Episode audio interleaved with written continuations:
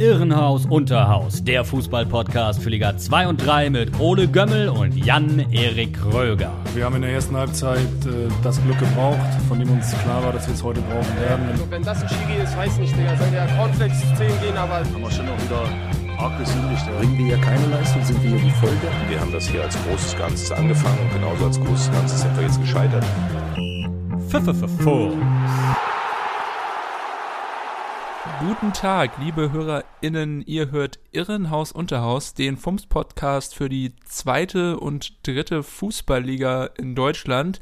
Hier die Sendung, bei der ich mit äh, meinem Partner Jan-Erik Kröger über die ja, Ereignisse des vergangenen Spieltags äh, rede. Und auch dieses Mal gab es wieder viel, viel, was zu besprechen ist. Aber erstmal muss Zeit sein für ein zünftiges Hallo an das andere Ende der Leitung. Moin, moin, Jan-Erik. Ja, hallo. Ich freue mich sehr, heute wieder mit dir sprechen zu können.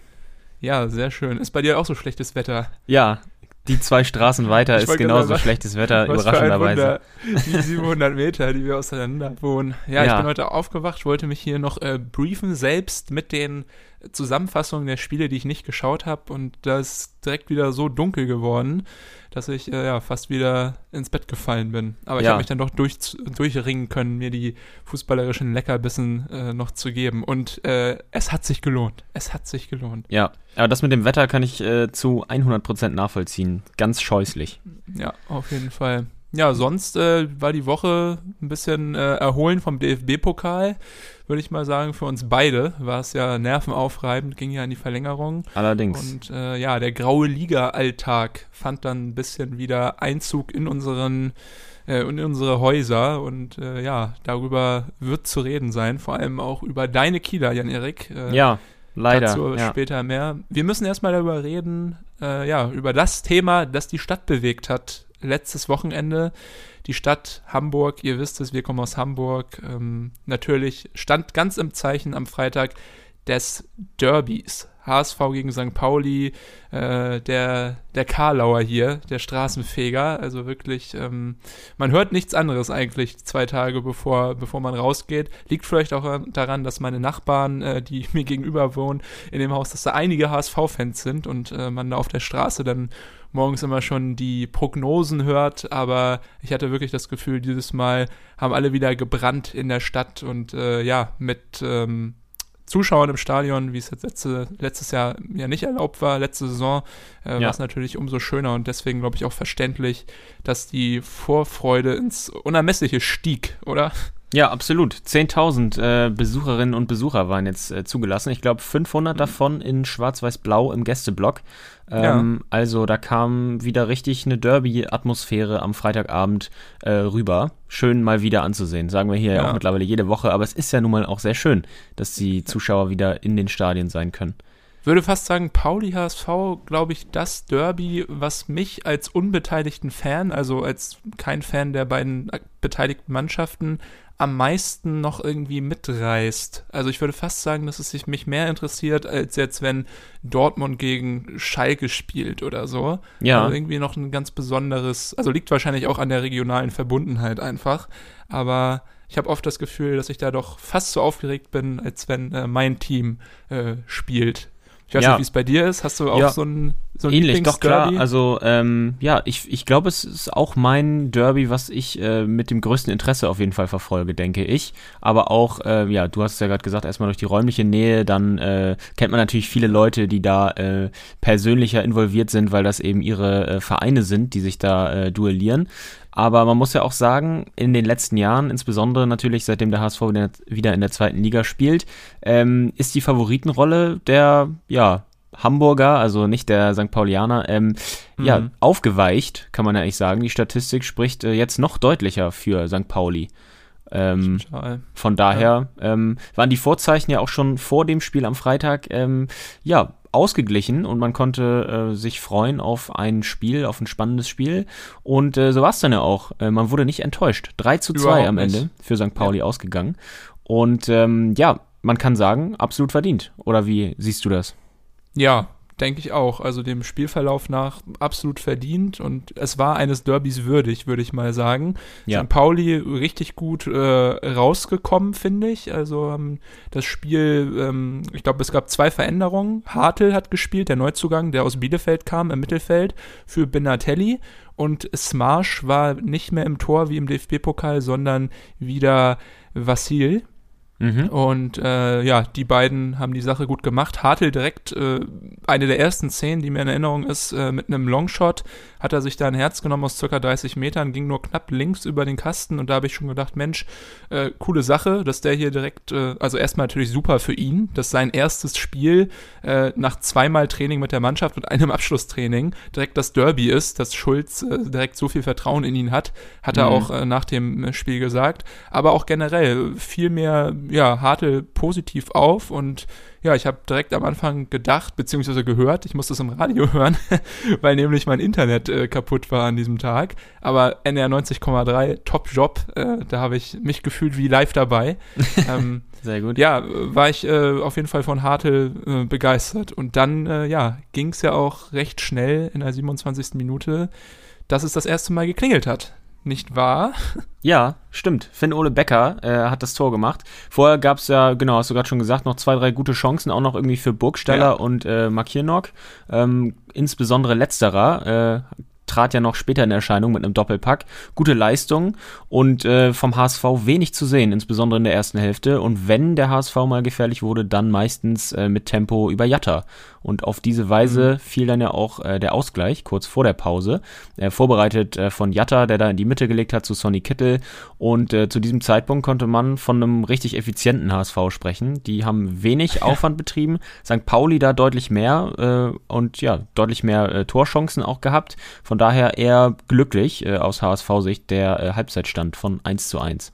Ja, kam so ein bisschen aus dem Nichts, muss ich auch sagen. Aber war ein schön Ja. gespielter Angriff. Also gerade Jatta war da sehr gut und äh, auch direkt nach der Halbzeit war Jatta wieder im Fokus äh, Ganz genau. der, der, der Fans und der Zuschauer und der Beteiligten. Und zwar ist er hingefallen im Strafraum.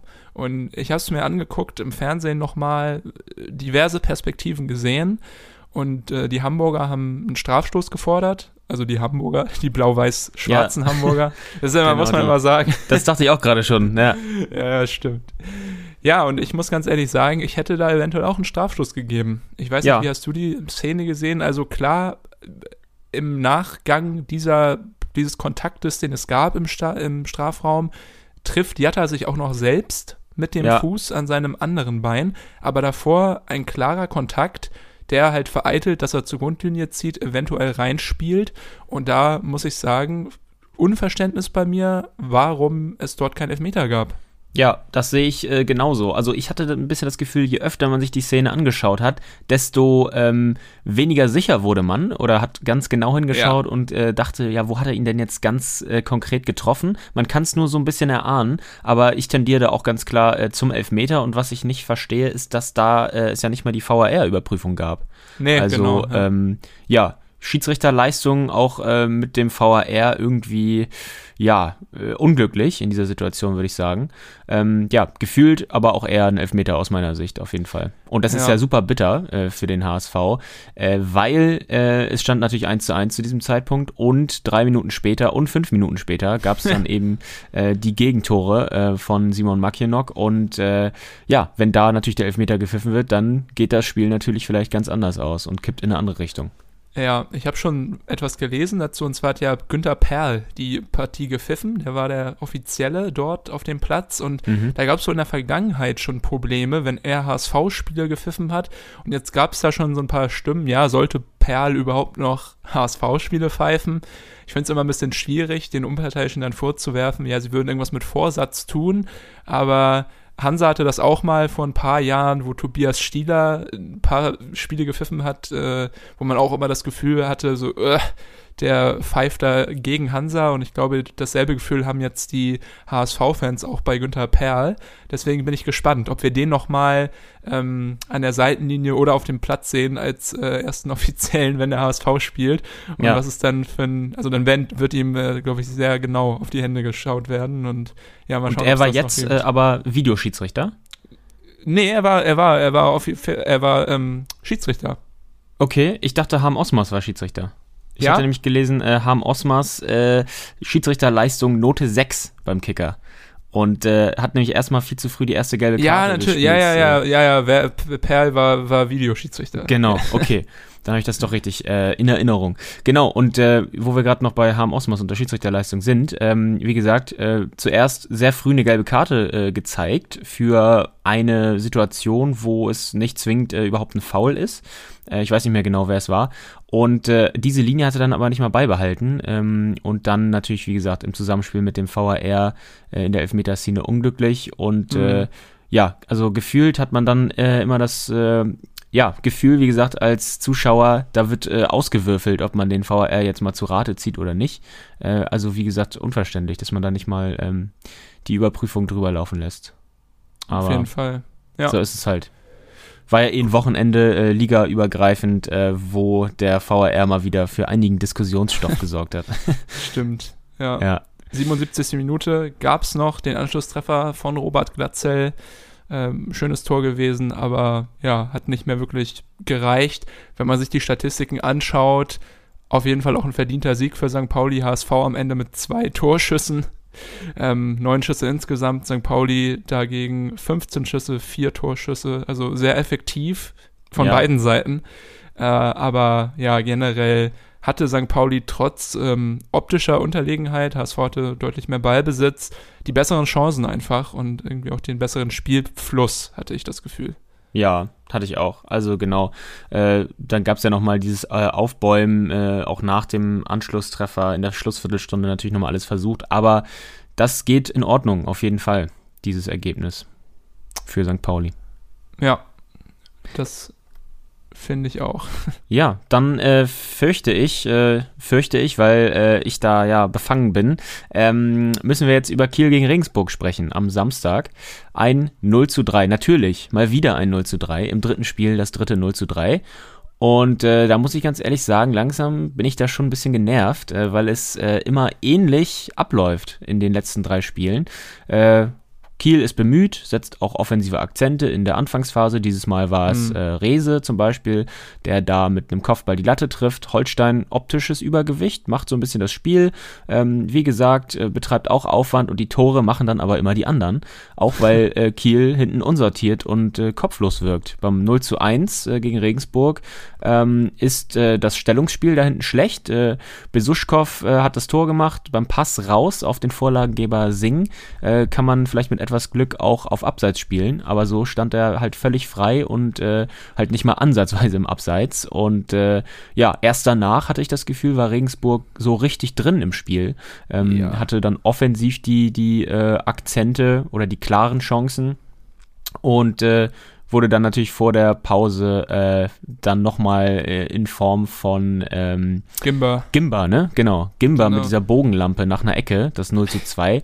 Auch ultra bitter natürlich. Also klar steht Rese zu weit weg und Neumann äh, kommt am langen Pfosten nicht ran, aber trotzdem einfach unglücklich auch, diese Ja. Situation. Man muss Also einmal schade. dazu sagen, Gimba und Besuschkow sind die beiden Sechser von Würzburg, äh, von Ja. Regensburg. Und äh, Gimba hat ja auch das 3 zu 0 am Ende erzwungen. Es war ja ähm, ein Schuss von ihm, der dann von Korb abgefälscht wurde. Weißt du, wann Gimba das letzte Mal in einer Saison an zwei Toren mal beteiligt war? Nein. Ist es Jahre her? Ja, äh, 2015, 16 in der Regio Südwest für Hoffenheim 2. Ah ja. Also auch die Leute, die sonst äh, gar nicht treffen oder die dürfen jetzt Tor- auch nochmal. Ja. Torbeteiligung in einem Spiel haben, äh, die dürfen auch nochmal. Also ja, Ja, super, ärgerlich. Ich fand das 1 zu 0 aber richtig gut rausgespielt von den Regensburgern. Gerade Jan-Niklas Beste hat da auf rechts einen richtig guten Job gemacht. Der ist eigentlich linker Verteidiger und ich war schon ein bisschen verwundert, als ich gesehen hat, okay, okay spielt er irgendwie so äh, rechtes Mittelfeld oder ja, rechts außen und äh, ja, aber auch offensiv scheint er es irgendwie drauf zu haben. Hatte auch nochmal einen schönen Abschluss. Also Beste hat richtig gut gespielt und hat ja auch am Ende das Tor eingeleitet ähm, zu Sapret Singh und genau Besuschkow, auch mit Kieler Vergangenheit natürlich, Ja. äh, hat das Ganze dann ausgenutzt. Aber ja, ist schon äh, sehr, sehr komisch. Wir haben ja auch gestern schon mal darüber geredet. Klar, Ja. man kann irgendwie sich erklären, warum vielleicht vorne nichts geht, weil halt äh, wichtige Offensivspieler wie Lee, wie Serra also ähm, den Verein verlassen haben und noch nicht wirklich adäquater Ersatz verpflichtet werden konnte. Aber defensiv ist ja bis auf dem eigentlich alles gleich geblieben, der auch am Ende nicht mehr gespielt hat, sondern es hat ja eigentlich genau. schon auch da Neumann gespielt. Und da frage ich mich, äh, wo hapert's da? Weil die Defensive ist eingespielt. Die Defensive hat Qualität eigentlich und hat das auch gezeigt, die letzten zwei Saisons. Und ähm, ja, warum fangen die sich jedes Spiel drei, drei, drei Buden ein? Das verstehe ich ja, einfach nicht ja, verstehe ich eben auch nicht so wirklich, weil genau, in der äh, letzten Saison noch die beste Defensive gestellt. Ja. Das sind genau die gleichen Leute und äh, jetzt kassierst du da in jedem Spiel drei Tore. Das äh, kann irgendwie nicht sein. Ähm, ja, also es ist einfach Formschwäche bei vielen Spielern. Auch äh, gerade im Mittelfeld, Mühling hat ja jetzt nicht gestartet, äh, kam nur rein zur Halbzeit. Eras auch bisher noch gar nicht angekommen im zentralen defensiven Mittelfeld. Skripski nach vorne hin, überhaupt kein Faktor. Ähm, da kommt viel zusammen. Also viele ähm, formschwache Spieler, habe ich das Gefühl, und auch sehr ähm, ja, unnötige äh, Fehlpässe im Spielaufbau. Das kennt man eigentlich aus der letzten Saison gar nicht so zwingend bei Kiel. Hm. Vor ein paar Jahren gab es das auch schon mal. Ähm, unter äh, André Schubert ähm, muss ich auch sagen, dass mich der Saisonstart jetzt so ein bisschen an den Beginn der Saison 2019-20 eben unter André Schubert erinnert. Da hm. war, äh, gab es auch den totalen Fehlstart mit Platz 18 am Anfang. Und auch da gab es natürlich wie immer fast äh, Abgänge, die dann mit Leuten wie Atanga oder Baku besetzt wurden, also nachverpflichtet ja. wurden. Das war waren dann offensive Leute, die sich nie durchsetzen konnten und mittlerweile auch wieder weg sind. Und ähm, ja, vielleicht ist das ein bisschen, das sind natürlich andere Positionen, aber vielleicht ein bisschen äh, vergleichbar mit Fried Jonsson äh, und äh, Arp, äh, die ihre Zweitligatauglichkeit da auch noch unter ähm, ähm, Beweis stellen müssen, würde ich sagen. Und äh, da kann man vielleicht auch nochmal äh, an Uwe Stöver jetzt hier gerichtet nochmal auf den Transfermarkt nachlegen. Äh, ich meine, in der Innenverteidigung ist ja auch noch. Wir wissen äh, doch, dass du uns hörst, Uwe. Genau, natürlich. Und äh, Komenda ist ja noch verletzt. Teska hat gespielt, macht momentan auch nicht den sichersten Eindruck. Vielleicht könnte man da nochmal jemanden leihen. Vielleicht auch ebenso noch einen dritten Stürmer. Ich meine zum Beispiel Poyanpalo, nur mal äh, um da Einnahmen in den Ring zu werfen, hat ja beim HSV eigentlich einen soliden Job gemacht, als er ausgeliehen war. Äh, dürfte jetzt bei Leverkusen auch nicht die größte Rolle spielen. Und äh, wenn man zum Beispiel mal sich Union Berlin anschaut, die haben zehn Stürmer im Kader, äh, die auch bei Dreifachbelastung äh, wahrscheinlich alle gebraucht werden. Also irgendwo sollte man, wenn man es ah. will, noch fündig werden können. Stimmt. Aber bei Poyanpalo, der war ja auch ja letztes Jahr dann schon Bundesligaspieler für Union weiß ich nicht, ob der nochmal ähm, sich die zweite Liga antun würde. Ich glaube, ja. seine Qualität, äh, die man ja auch gesehen hat, ist vielleicht eher bei anderen Vereinen, glaube ich, auch gewollt.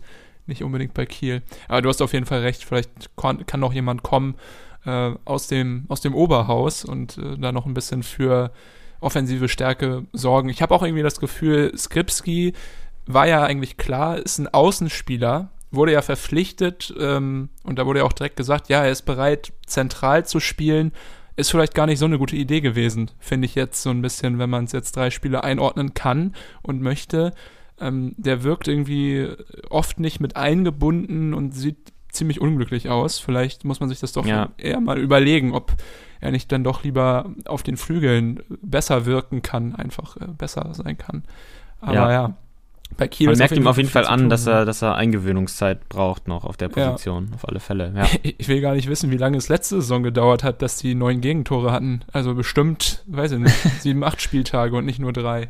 Ja, im letzten Jahr gar, war der Saisonstart ja sehr gut auf jeden Fall. Ja, genau.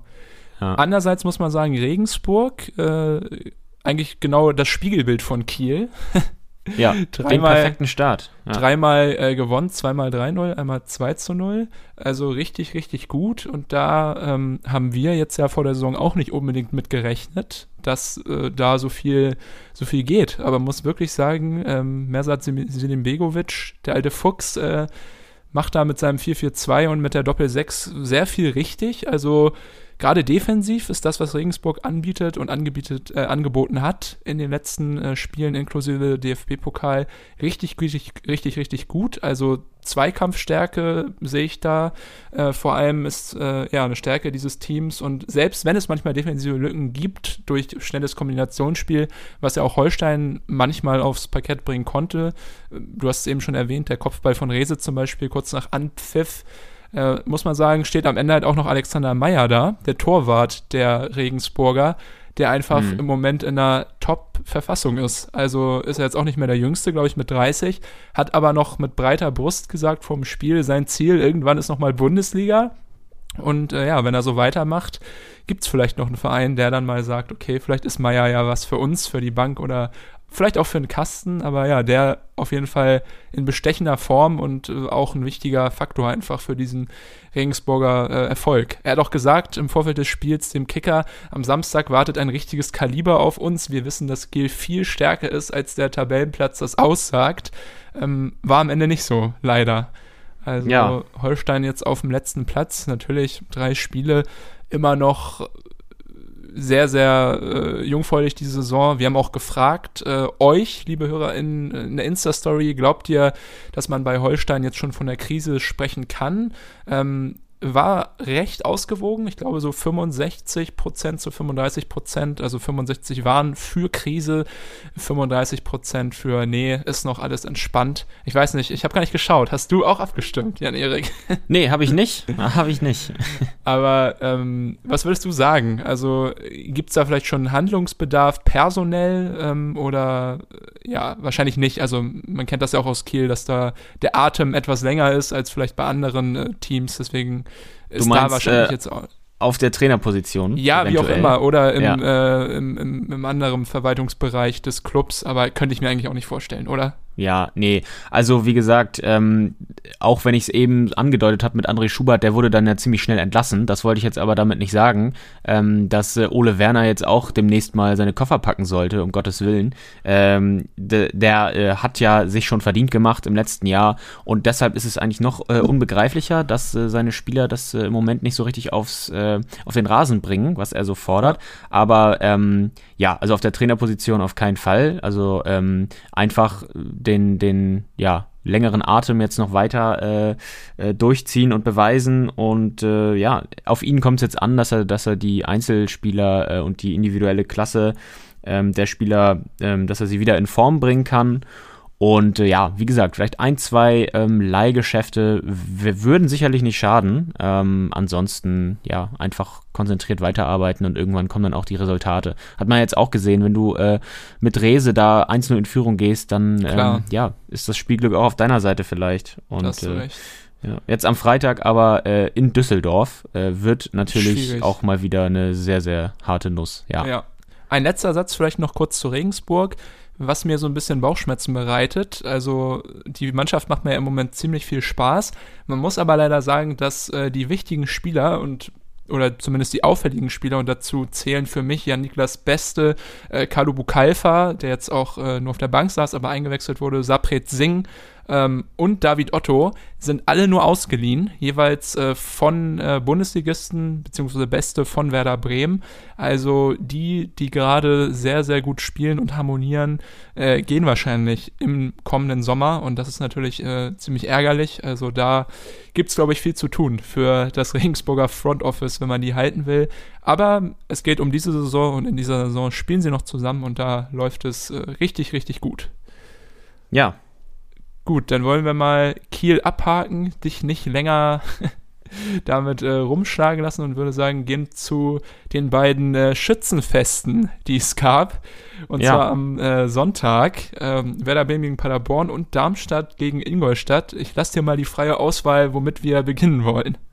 Ja, dann würde ich sagen, fangen wir doch mal mit Darmstadt an. Ähm, Ja. Darmstadt-Ingolstadt 6-1. Und äh, das hat äh, bei mir schon für äh, Verwunderung, aber für positive Total. Verwunderung gesorgt, dass Darmstadt da äh, so Bock hatte an dem Tag. Und auch das spricht dafür, Thorsten Lieberknecht hatte jetzt zum ersten Mal in der Liga äh, seinen kompletten Kader zur Verfügung.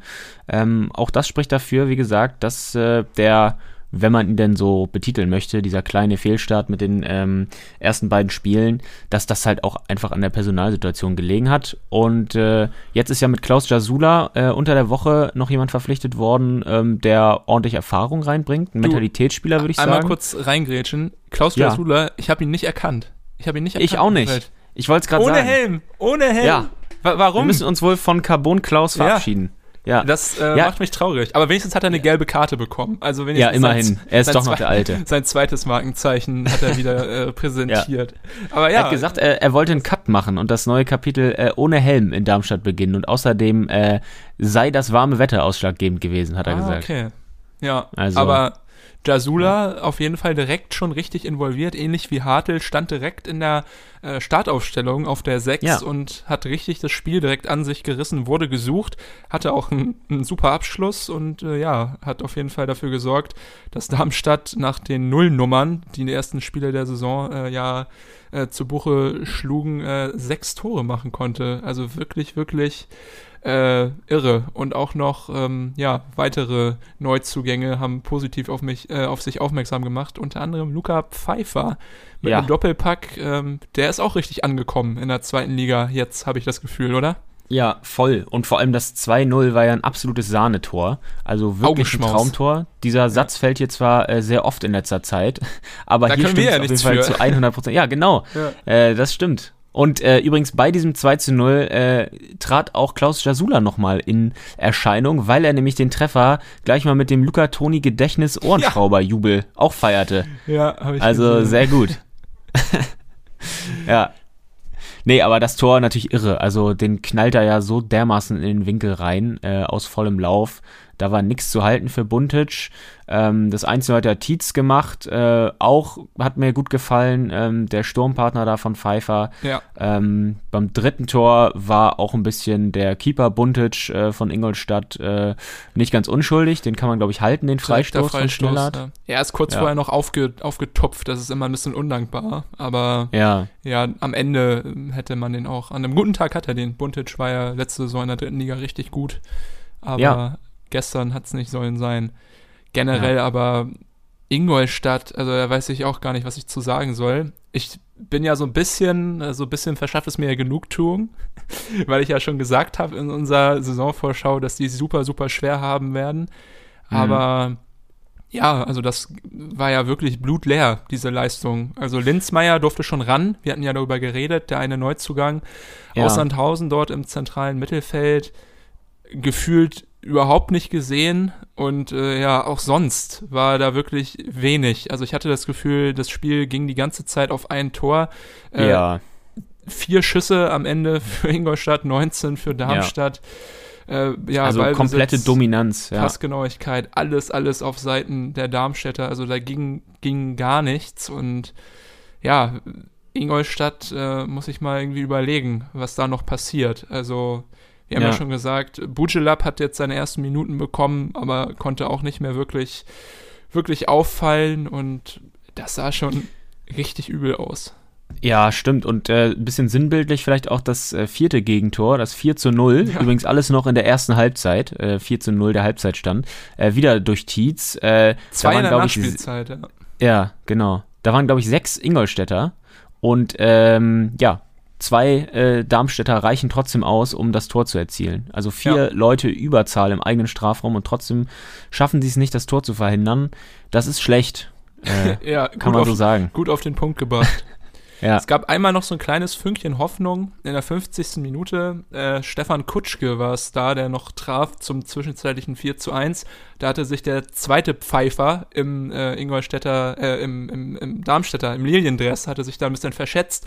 Patrick Pfeiffer, der Innenverteidiger und ja, Kutschke war so ein bisschen der Nutznießer. Aber ich glaube, dem Jubel nach zufolge war auch ihm schon klar, dass das jetzt nicht irgendwie mehr die Initialzündung für das Rumreißen des Ruders äh, in diesem Spiel äh, bedeutet, sondern ja, irgendwie nur so ein Tropfen auf den heißen Stein war. Weil Ja. danach, äh, ja, hat Darmstadt ähm, das Spiel wieder übernommen, so Ingolstadt weitergemacht. Das Spiel, das Spiel eingestellt und ja, folgerichtig, Luca Pfeiffer durfte nochmal treffen und in der 94. Minute, schön, dass wir ihn mal wieder als Torschützen feiern können, Braden Manu. Ist ja, Ja. auch ein äh, ja, viel gereister im Un Unterhaus, hat schon bei einigen Teams gekickt und ja, durfte nach Einwechslung mal wieder treffen. Äh, coole Sache für ihn, finde ich. Ja, komplett. Und äh, bei Darmstadt sah man äh, den Beteiligten auf jeden Fall äh, an, dass sie äh, befreit waren und dass da äh, einige Steine vielleicht auch von den Schultern äh, runterkullerten. Hochverdient und das zeigt, wie gesagt, auch in Darmstadt kann man dann doch jetzt ein bisschen entspannter sein, muss sich vorerst keine zu großen weiteren Sorgen mehr machen. Ähm, musste man ja vorher auch nicht wirklich, wie gesagt. Also die Kadersituation sprach ja für sich. Und ich bin gespannt, was da noch drin ist in den nächsten Spielen für Darmstadt. Aber dieser Auftritt hat natürlich da auf jeden Fall Lust auf mehr gemacht. Ja, muss man mal schauen. So optimistisch wie du Ja. bin ich, glaube ich, noch nicht, aber Ja, bei Ingolstadt du weißt ja, ich- ja, ist auch Letztes Jahr war ich doch auch schon der, der, der Darmstadt, der heimliche Darmstadt-Fan hier. Genau, wegen der Hymne. Nur wegen der Hymne. Wegen Herrn Genau. Colucci. War auch, das, das hat mir am besten gefallen an der Zusammenfassung, die ich geguckt habe. Einfach sechsmal Ja. O'Lilians zu hören. Ja, immer wieder ein gut. Highlight. Ja, gut. Äh, Ja, gut. Dann äh, bleibt natürlich noch übrig äh, von den beiden Schützenfesten Werder gegen Paderborn. Ja. Und ähm, ja, also wo wir gerade gesagt haben, erfreulich äh, Darmstadt, so unerfreulich äh, lief das Spiel und der Spieltag äh, für Werder Bremen. Ähm, total schwarzen Tag, besonders in der ersten Hälfte erwischt. Also die ganzen Gegentore, die hätten auch problemlos bei Ups die Panschau äh, hätten lau äh, laufen können. Marco Also- Friedl, Hauptdarsteller. Ja, ja, unglücklicherweise an zwei Gegentoren. Ähm, unmittelbar beteiligt eigentlich. Ja. Man muss ihn aber auch ein bisschen im, äh, in Schutz nehmen, glaube ich, vom ersten Gegentor. Also da steht er natürlich maximal weit weg von äh, Platte, der dann das Tor macht. Ja. Aber ähm, er muss auch eins gegen zwei verteidigen sozusagen. Er wird da ein bisschen im Stich gelassen äh, von seinem Nebenmann. Ich glaube, Toprak äh, hat er nicht ordentlich mitverteidigt. Das heißt, äh, schwierige Situation für ihn, aber trotzdem äh, im Verbund total unglücklich agiert da die Viererkette. Und beim zweiten Gegentor, da rutscht er aus im falschesten Moment, der, äh, der geht sozusagen. Und äh, ja, auch gegen äh, Platte, ja. Und beim dritten, Zetterer greift äh, sozusagen daneben, beziehungsweise lässt den Ball nochmal fallen. Braucht man natürlich nichts zu sagen. Also den muss er natürlich festhalten, den Ball. Und äh, ja, also das tat schon weh beim, An beim Ansehen, würde ich sagen. Ja, Werder, richtig, richtig übel. Also da muss auf jeden Fall was passieren. Anfang hatte er unter der Woche schon neue Spieler gefordert. Und Ja. äh, ja, Frank Baumann, äh, Verantwortlicher da bei Werder Bremen, konnte immer noch nicht liefern. Und man hat Nee. auch am Ende des Spiels so ein bisschen den Unmut der Fans leider hören können. Da gab es doch schon sehr laute Baumann-Rausrufe. Und ja. Äh, ja, was man ihm zugutehalten muss, Frank Baumann, ist, dass er sich gestellt hat, äh, danach im Interview und auch gegenüber der Deichstube nochmal und äh, ja, gesagt hat, dass am Ende diese Rufe okay sind. Er nimmt dann gerne halt den, äh, ja, die Verantwortung, trägt die Verantwortung für den sportlichen äh, Misserfolg, wenn er dann wenigstens die wirtschaftliche Gesundung von Werder Bremen äh, äh, voranführen kann. Es wird ja immer noch da erzählt von diesem 40 Millionen Euro Corona-Loch, was irgendwie gestopft werden muss. Und äh, ja, die Fans, äh, ja, den, den reißt so allmählich der Geduldsfaden. Hauptsächlich wegen der Transferpolitik hört man immer wieder aus Bremer Umfeld. Also da gab es wirklich mhm. noch wenig. Aber man muss ganz ehrlich sagen, wenn wir uns das jetzt mal anschauen, was Baumann jetzt geregelt hat. Auch unter der Woche gab es ja noch einen Abgang. Äh, Ludwig Austinsson konnte äh, wechseln zum FC Sevilla für 5,5 Millionen Euro. Dann Sargent und Rashica sind äh, gemeinsam für 20,5 Millionen Euro gewechselt nach Norwich. Äh, Eggestein, dafür hat man auch noch Geld bekommen für Osako auch. Da ist bloß nicht klar, wie hoch die Ablösesumme war. Also Baumann hat auf der Seite schon gut wieder Geld generiert. Und auch die Neuzugänge, muss ich tatsächlich sagen, fand ich alle nicht so schlecht. Äh, Lars Lukas May, per Laie von, von Bayern, Anthony Jung, erfahrener Innenverteidiger und Nikolai Rapp, der mir übrigens in den Spielen äh, sowohl gegen Osnabrück als auch jetzt gegen äh, Paderborn wieder positiv aufgefallen ist. Also eigentlich auch ein guter Zugang. Und dann gibt's ja noch äh, Kyu Yun Park, der hat äh, nicht gespielt, aber sicherlich auch jemand, der vielleicht bald mal ähm, da die äh, linke Seite übernehmen kann auf der Verteidigerposition. Und deswegen weiß ich nicht, finde ich es immer auch so ein bisschen unfair, Baumann dafür verantwortlich zu machen, dass es halt in den Jahren davor mega schlecht lief und dass auch vielleicht wirtschaftlich nicht gerade weitsichtig äh, gearbeitet wurde. Und diese Transferpolitik ist, glaube ich, hauptsächlich halt diesen wirtschaftlichen Zwängen einfach geschuldet und die macht Baumann auch dafür verantwortlich. Also von mhm. was willst du Spieler kaufen, wenn du halt noch ein richtig fettes Minus hast, was vielleicht äh, andere Dinge gefährdet, die am Ende dann vielleicht sogar den Spielbetrieb oder so betreffen. Also Ja, düstere ja, Situation. klar. Klar hast du recht und das ist äh, eine verzwickte Situation, äh, aber ich glaube auch in der Vergangenheit äh, hat Frank Baumann einige ähm, vielleicht unglückliche Entscheidungen getroffen, die den Fans äh, oder die ihn die Fans noch äh, übel nehmen. Und ähm, ja, na klar, die finanzielle Seite ist das eine, das äh, haben wahrscheinlich auch viele äh, im Hinterkopf, aber gerade als Fan und auch wenn man Markus Anfangs äh, Kritik oder ja zwischen den Zeilen seine Aussagen interpretiert, er muss natürlich arbeiten äh, auf der sportlichen Ebene und braucht auch ein bisschen ähm, Klarheit und die Kaderplanung kommt irgendwie einfach nicht voran. Natürlich ist es schwer, aber trotzdem erzählen wir hier auch schon seit Wochen, ähm, dass äh, ja die Kaderplanung noch eine riesen Baustelle ist und äh, es ist wie gesagt immer noch wie beim ersten Mal, als wir darüber geredet haben und ähm, es ist schon schwierig, vor allem im äh, Stürmerbereich, äh, da ist, glaube ich, mit Niklas Füllkrug nur noch ein äh, wirklicher, echter Stürmer am Start. Auf den Außen, wo wir auch gerade von den äh, positiven Erscheinungen gesprochen haben, ich fand auch wieder äh, Dingshi ganz gut bemüht. Niklas Ja, Schmidt total. ist auch äh, positiv aufgefallen, hat halt äh, wenigstens geackert nach vorne und ja auch die eine oder andere Situation dann noch ähm, sich erspielt. Aber äh, ja, trotzdem natürlich gemacht unglücklicher. Auftritt. Ja, Ja, Niklas Schmidt Genau, wollte ich auch noch Tor positiv erwähnen. Kam ja zurück aus Osnabrück und der, äh, ja, reißt sich da auch richtig auf für die Mannschaft. Also gefällt mir auch richtig gut. Und das Problem ist, glaube ich, also ich glaube, Dingchi und auch Voltemade, dies, das sind ja eigentlich alles Mittelstürmer. Und Dingchi muss jetzt immer draußen rausspielen, weil du natürlich auch einen Füllkrug nicht auf die Bank setzen kannst mit seinen Qualitäten. Aber vielleicht, äh, ja, müsste man auch einfach taktisch mal so ein bisschen umdenken und vielleicht nicht mit Agu im linken Mittelfeld spielen, der ja auch eigentlich Ja. eher defensiv ist und Bomb spielt rechter Verteidiger, obwohl er auch eigentlich ein guter zentraler Mittelfeldspieler wäre. Also auch anfangen. Ja, genau, macht, ja, das sind also macht manchmal da Aufstellungsmoves, die ich nicht ganz nachvollziehen kann. Also es ist da irgendwie, glaube ich, hapert da noch einfach an vielen, vielen äh, Schrauben, die jetzt irgendwie Ja. noch festgezurrt werden müssen. Und Aber ich glaube, er stellt ja auch so auf, weil er einfach nicht, äh, ja, aus seiner Sicht das äh, Spielermaterial zur Verfügung gestellt bekommt oder im Kader hat, was er einfach braucht äh, auf den Positionen.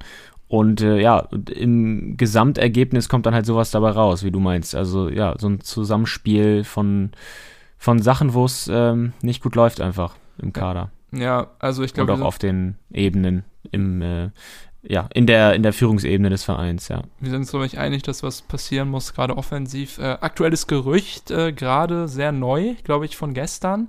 Äh, Georgios Giacomakis von VVV Venlo, äh, letztes Jahr Torschützenkönig in der Eredivisie, ähm, soll bei Werder auf dem Zettel stehen. Mittelstürmer, 26 Jahre alt, zweieinhalb Millionen Euro wert. Wäre, glaube ich, ein ziemlich krasser Transfer für die zweite Liga. 1,85 groß, Nationalspieler für Griechenland. Also, wenn der kommt, also wenn Baumann den an die Weser lotsen kann, dann wäre es auf jeden Fall äh, ein ziemlich, ziemlich guter Move und dann werden die Fans vielleicht auch so ein bisschen besänftigt, weil 26 Tore in 30 Spielen letztes Jahr in der Eredivisie ist schon eine Ansage. Also das wäre zum Beispiel schon ein Anfang, weil man muss dazu sagen, viel Zeit ist nicht mehr. Wir haben 16. August, das Transferfenster schließt Ende August, also zwei Wochen gut hat Baumann jetzt noch und äh, ja, er sollte jetzt mal anfangen irgendwie, ne? Ja, voll. Ja. Mal schauen, äh, ob wir nächste Woche schon schlauer sind. Ja, In den letzten Wochen war es ja noch nicht so, wie Ja. gesagt. das stimmt. Aber Gut. auch bei Werder muss man jetzt auch nicht den Teufel an die Wand malen. Ein Sieg, ein Unentschieden, eine Niederlage hätte auch dramatischer Ja. ausgehen können. Also Ja. muss man sagen. Alles klar. Dann würde ich sagen, Gut. lassen wir die zweite Liga erstmal zweite Liga sein, ne? Ja, wollte ich auch gerade schon sagen. Und gehen, können ja noch mal einmal kurz äh, zur, zur, äh, zum Roundup, zur Info äh, sagen, wie die anderen Spiele ausgegangen sind. Schalke nur ein Unentschieden gegen Aue, ähm, Sandhausen KSC ebenso, 0 zu 0, torloses Unentschieden. Nürnberg schlägt Düsseldorf 2 zu 0. Ähm, Dynamo Dresden schlägt Hannover. Hannover hat wohl Angst vor den Aufsteigern, haben ja auch gegen Hansa schon verloren. Und äh, Ja. genau, Hansa gegen Heidenheim 1 zu 1. Also ähm, doch überraschende Ergebnisse an diesem Wochenende. Ja, auf jeden Fall.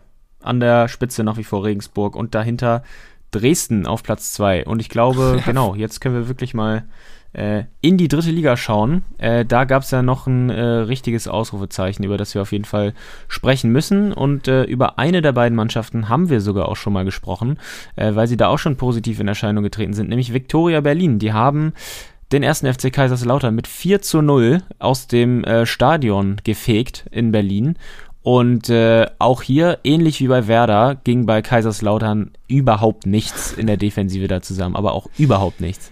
Nee. Es ging schon in der dritten Minute los. Äh, Björn Jopek da mit dem 1 zu 0 kann man irgendwie auch schon äh, als äh, bezeichnend ähm, ja, nennen, diesen Treffer für das Spiel, weil fünf bis sechs äh, lauterer Spieler stehen irgendwie daneben und das ist so ein Tor des Willens, äh, durchgewuselt äh, irgendwie, genau, hat er sich da einfach durchgetankt und äh, da sieht man vielleicht auch die unterschiedlichen Vorzeichen in Sachen Einstellung und Moral vielleicht der beiden Teams. Bei Kaiserslautern hat man ja eh häufig das Gefühl, dass die Erwartungshaltung und äh, das ganze Umfeld wie so eine Bürde auf den Spielern ja, lasten. Druck, Druck, Bei Druck. Berlin, genau, hat man das komplette Gegenteil ähm, gefühlt. Also die äh, die sprühen vor äh, Spielwitz, auch schon gegen Braunschweig, äh, als wir das erste Mal über sie gesprochen haben, äh, waren sie einfach, ähm, hatten einfach Bock zu spielen, wahrscheinlich überhaupt keine Erwartungshaltung. Und ähm, ja, so äh, kann man auch dann die großen, äh, auf dem Papier großen Schwergewichte äh, der Liga in die Knie zwingen. Äh, Berlin, schnörkellos haben sie gespielt, meist einfache Mittel. Ein, zwei hohe Bälle reichen da aber allerdings auch aus, um äh, Lautern schon in große Gefahr zu bringen. Das geht natürlich viel zu einfach. Ähm, wie gesagt, defensiv ja. äh, lässt, ließ da viel zu wünschen übrig. Das stimmt. Aber ich muss auch sagen, klar, am Ende waren es die hohen Bälle auch oder die langen Pässe, die für die letzten Tore gesorgt haben. Aber Berlin auch durchaus mit ansehnlichem Kombinationsspiel. Also gerade beim ersten Tor ähm, fand ich es äh, ziemlich gut rausgespielt und dann auch Falcao hatte nochmal eine große Chance zwischendurch ähm, wo die Berliner sich auch gut in den Strafraum der Lauterer äh, kombiniert haben. Und wenn man sich die Abwehr anguckt, äh, bei Kaiserslautern ähm, oder die defensiven Spieler, auch John Zimmer, Felix Götze, ähm, Henrik Zuck, das sind ja alles äh, gestandene Spieler. Und wenn du die so ausspielst, dann musst du auch einfach Qualität haben. Und die hat Victoria Berlin. Ähm, ist so ein bisschen für mich so das Ferl-Phänomen aus dem letzten Jahr. Die haben ja auch. Ja, ich wollte es auch sagen. Ich wollte es auch sagen. Genau.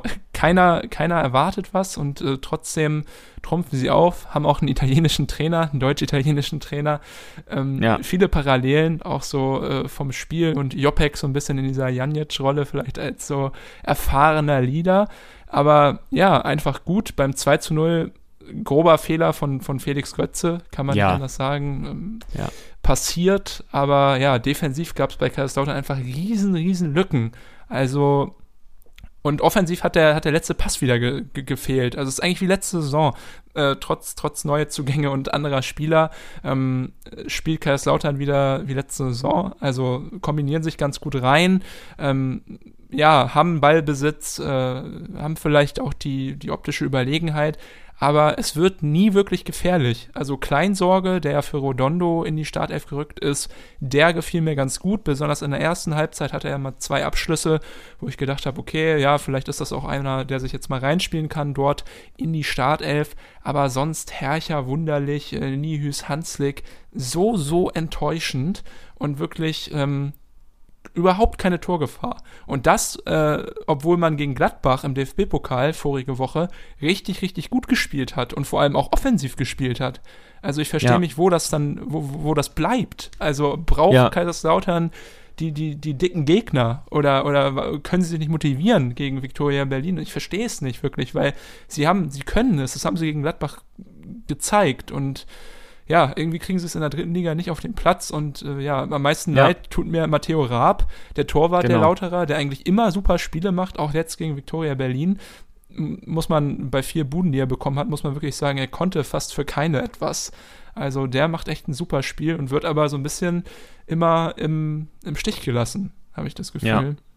Und ja, also es, ist, es kann vielleicht wirklich damit zusammenhängen, dass äh, Kaiserslautern gegen Gladbach im DFB-Pokal bist du da natürlich der Underdog, hast da noch äh, auch äh, die Corona-bedingt äh, ausgedünnte Kulisse noch im Rücken und äh, du bist nun mal in der dritten Liga als Kaiserslautern bist du ein Schwergewicht und vor allem gegen einen Aufsteiger wie Viktoria Berlin.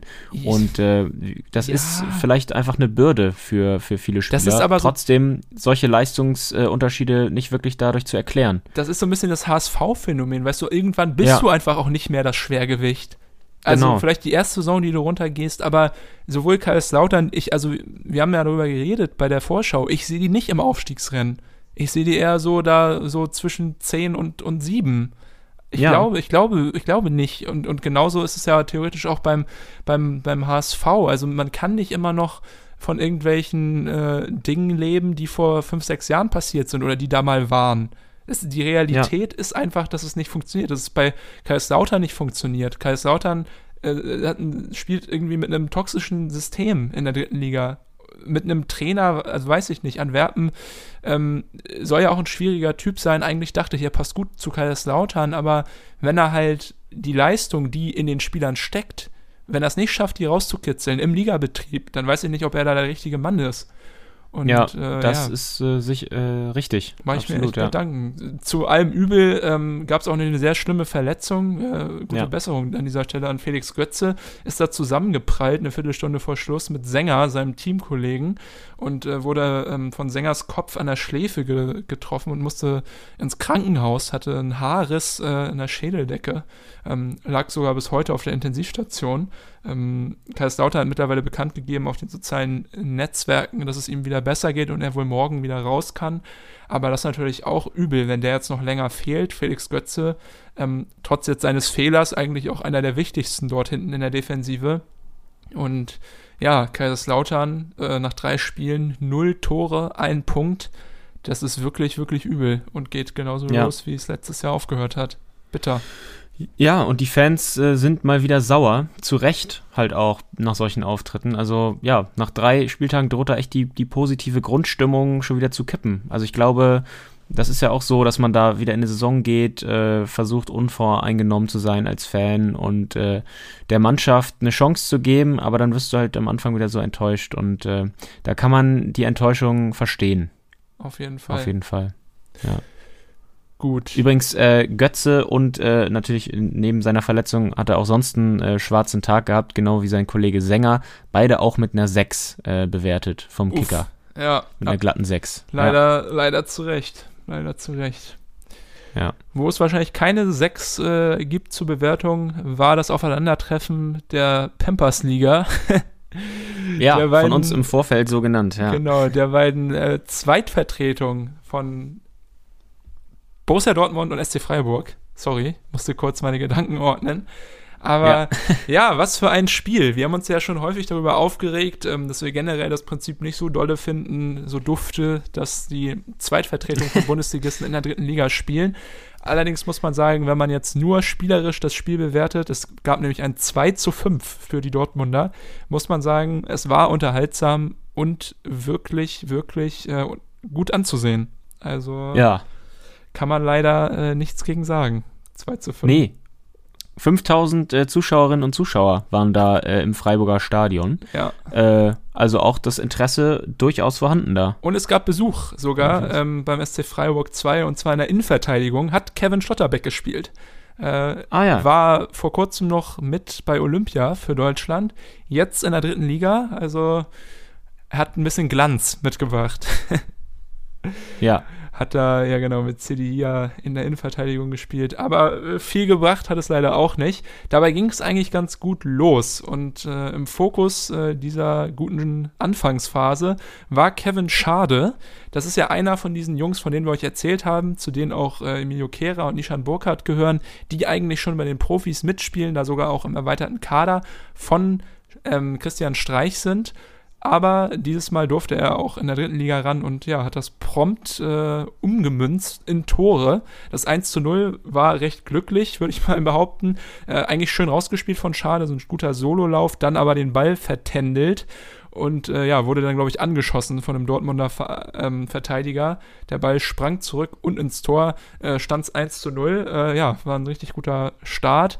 Und generell muss ich sagen, schade, hat man schon gemerkt. Ähm, ist, glaube ich, der schnellste Spieler der Freiburger Geschichte, äh, wurde, glaube ich, gesagt. Äh, hat da richtig Okay. Wirbel gemacht ähm, vorne drin. Und äh, ja, da habe ich noch gedacht, Mensch, äh, spannend, guter, guter Mann. Aber das Ganze hat nur zwei Minuten angehalten. Genau, weil dann äh, nämlich äh, Marco Pasalic äh, vom Strafraumrand äh, das Tor traf für Dortmund. Das Tor, muss ich auch ganz ehrlich sagen, könnte ich mir den ganzen Tag anschauen. Äh, richtig schön, äh, schöner Antritt, äh, schön noch einen Verteidiger aussteigen lassen und dann auch äh, sehenswert ins lange Eck getroffen. Sah richtig, richtig gut aus. Und ähnlich geht es mir übrigens auch beim äh, darauffolgenden Pass von Pasalic, äh, auch nur ein Wimpernschlag später. Das war so ein richtig schöner Steckpass auf Bornemann Ja. in die Spitze, also richtig schön aus dem Fußgelenk. Äh, Wahnsinn. Und äh, zum 2 zu 1 hat äh, Bornemann dann eben getroffen. Und äh, da kann man schon sagen, in den Reihen von Dortmunds U23, da tummelt sich die Qualität. Also die Ja. sind alle 19 bis 21 und man kann wirklich äh, erahnen, dass da der ein oder andere eine verheißungsvolle Karriere noch vor sich hat. Ja, Pastalic auf jeden Fall richtig gut. Der kam ja von Stuttgart, von, aus der Jugend von Stuttgart. Ähm, jetzt diesen Sommer. Äh, ist eigentlich äh, Flügelspieler, hatte ein bisschen defensivere ähm, Grundposition äh, während des Spiels, aber ja, war überragend bei den beiden Toren. Und wo du gerade äh, vom Augenschmaus sprichst, ähm, das 3 zu 1 in der 22. Minute von Richmond äh, Tetschi war ebenfalls nochmal wirklich ein Tor, was man Ja. sich einrahmen konnte. Ähm, nach einer Ecke äh, ist er da unten an der Strafraumkante wieder in Ballbesitz gekommen und hat den Ball einfach aufs lange Eck geschlänzt und der senkte sich dann da rein. Auch äh, echt richtig, richtig gut. Da muss man schon, äh, ja, viel Gefühl im Fuß haben, um so ein Ding reinzumachen. Ja, total. Dann stand es einfach innerhalb von acht Minuten auf einmal 3 zu 1 und nicht mehr 1 zu 0. Und ja, da hat auch ein Kevin Schlotterbeck in der Innenverteidigung leider nicht geholfen. Ja. Bitter. Gab dann nochmal ähm, einen Anschluss in der 34. Minute. Kevin Schade war es wieder. Äh, auch wieder äh, gut äh, seine Schnelligkeit äh, ausgespielt und ja, noch ein Tor gemacht. Ich glaube, leider schlecht für Freiburg, dass Schade so gut performt hat, weil ähm, ja, wahrscheinlich auch dann Christian Streich sagt, nee, komm, bei uns lief es ja auch nicht so gut jetzt am ersten Spieltag, beziehungsweise was also 0 zu 0 haben sie ja gespielt, aber Torgewaltigkeit äh, wurde da auch gesucht. Wer weiß, vielleicht kriegt Schade ja auch demnächst mal seine Chance in der Bundesliga. Er hat sich auf jeden Fall sehr empfohlen. Und ich glaube, das ist bei Freiburg, ist glaube ich auch noch realistischer als bei Dortmund, dass man sich dort über die zweite Mannschaft wirklich mal über die erste, also für die erste ähm, zeigen kann, weil klar, Ja. Dortmund hat ein äh, Weltklasse-Ensemble, das in der Bundesliga spielt. Ich glaube, das ist sehr schwierig äh, reinzukommen, außer es gibt jetzt super, super harte Verletzungssorgen. Äh, gibt es ja im Moment. Ähm, Papadopoulos zum Beispiel, auch eigentlich einer Genau. aus der zweiten, der hat ja Einsatz gehabt. Aber generell ist es, glaube ich, so, dass dann bei Freiburg doch eher dann äh, mal Spieler auch oben aktiv sein können und deswegen eher vielleicht auch noch ein bisschen motivierter sind, einfach sich dort zu präsentieren und äh, dann auch einen guten Job zu machen. Aber Ja. gegen Dortmund hat es nicht gereicht. Äh, Berkan Tass in der 59. und in der 95. dann noch ähm, ein schwieriger Name, äh, äh, Makrekis, würde ich mal Ja. äh, behaupten, dass er so ausgesprochen wird. Auch noch äh, ein sehenswertes Tor, schön vorbereitet von Tatamusch, auch ein richtig geiler Name, Ted Jonathan Tatamusch. Ähm, gefällt mir auf jeden Fall. Ja, aber Dortmund war dann auch, äh, das Spiel war ja Freitag, kurzzeitig auf Platz 1. Ähm, sind gut in die Saison gestartet und äh, spielen doch recht ansehnlichen Fußball. Muss man leider zugeben, oder nicht? Man sieht, man, ja, total, man sieht einfach, dass sie gut ausgebildet sind. Äh, Umschaltspiel ist richtig gut schon. Äh, auch Pressing, äh, da hatten wir auch schon mal drüber gesprochen, ist äh, richtig gut vorhanden. Pressing gegen Pressing und so weiter. Also, das sieht wirklich gut aus. Und wie gesagt, ich bin äh, super, ähm, super, ähm, jetzt fehlt mir das Wort. äh, excited, Ah ja, was okay. da noch so geht in diesem, äh, in dieser Saison. Also neugierig, ähm, was da, was da möglich ist Ja. mit diesem Kader. Nächste Woche geht's gegen Saarbrücken. Das ist ja dann schon eine andere, eine andere Klasse dann. Da muss man ja dann auch äh, irgendwie schon ein bisschen mehr, äh, glaube ich, auf den Platz bringen als jetzt gegen Freiburg. Äh, Saarbrücken auch wieder, um das nochmal kurz anzusprechen, äh, Top-Leistung gebracht gegen Duisburg. Julian Günther Schmidt, für mich äh, der Mann der ersten drei Spieltage. spielt äh, richtig guten Fußball und Saarbrücken macht mir im Moment richtig, richtig Spaß. Gut. Ja. Sonst äh, gab es, glaube ich, keine Überraschung. Das Münchner Derby hätten wir gerne drüber gesprochen, war aber leider nicht so äh, spektakulär. 1 zu 1 ist es ausgegangen. Irgendwie für mich das spektakulärste, dass Michi Kölner sich beim Jubeln des äh, späten Ausgleichs für, 8 und, äh, für 1860, äh, Sascha Mölders war es in der 79. Minute, ähm, verletzt hat. Hast du es gesehen? Der hat nämlich äh, Nee, konnte nur noch humpeln äh, die letzten zehn Minuten, weil er irgendwas äh, die Wade zugemacht hat, meinte er. ah ja, aber nichts Ernstes. Also Nein, nichts Ernstes. aber ja, das sind die Emotionen, die wir sehen wollen. Äh, Magdeburg, äh, ja, hat auch mal wieder gewonnen, mal wieder Artig und Brünker. Wie soll es einfach äh, Wer anders sein? sonst? Havelse äh, hat aber getroffen. Jeschke äh, macht das Tor für Havelse. Auch äh, schön. Zwickau und Meppen trennen sich äh, 1 zu 1. Meppen, äh, muss man auch sagen, spielen Ja. stärker, als ich erwartet habe. Ähm, Osnabrück verliert gegen Wiesbaden, auch natürlich ärgerlich für den Absteiger. Und Ferl siegt gegen Köln nach Rückstand. Da muss ich auch einmal nochmal wieder sagen, das Tor für Köln wieder der 17-jährige Yusuf Amin. Ich habe es schon gesagt in der ersten Folge. Augen auf, der wird noch ein, äh, ein ganz großer, wird er.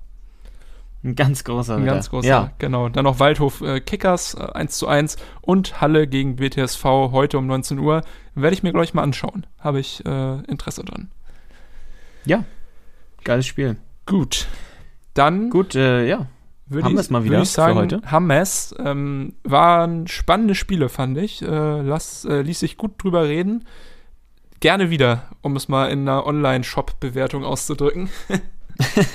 Ja, Äh, ja, kann ich, äh, stehe ich voll dahinter. Ja, genau. Äh, nächste Woche müssen wir mal schauen, wie das für euch wird, äh, liebe Hörerinnen. Ich bin wieder ähm, woanders, nicht zu Hause, sondern im Urlaub in Dänemark. Aber wir versuchen. Ach, du bist schon wieder im Urlaub. ja, Nur im jetzt Urlaub. Tu mal nicht so, als ob du das nicht weißt.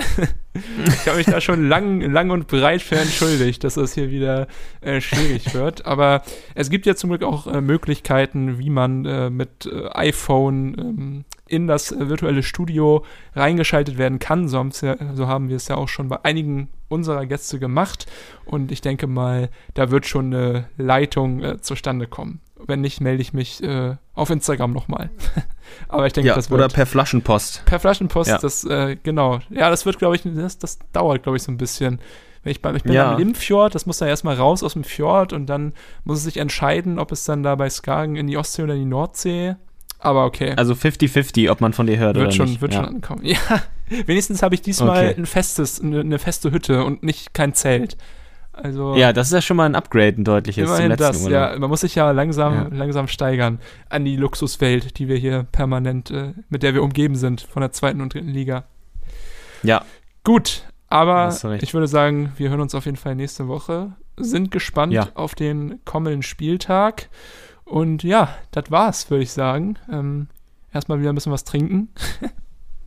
Ja. Und dann, äh, ja, Marit Idiot. Wir sehen Ja, uns du auch. die Woche. Ihr natürlich Jo. auch, liebe HörerInnen. Schau, bleibt uns treu, erzählt eurer Oma von uns und wir sehen uns. Ciao, ciao. Bis dahin. Ciao.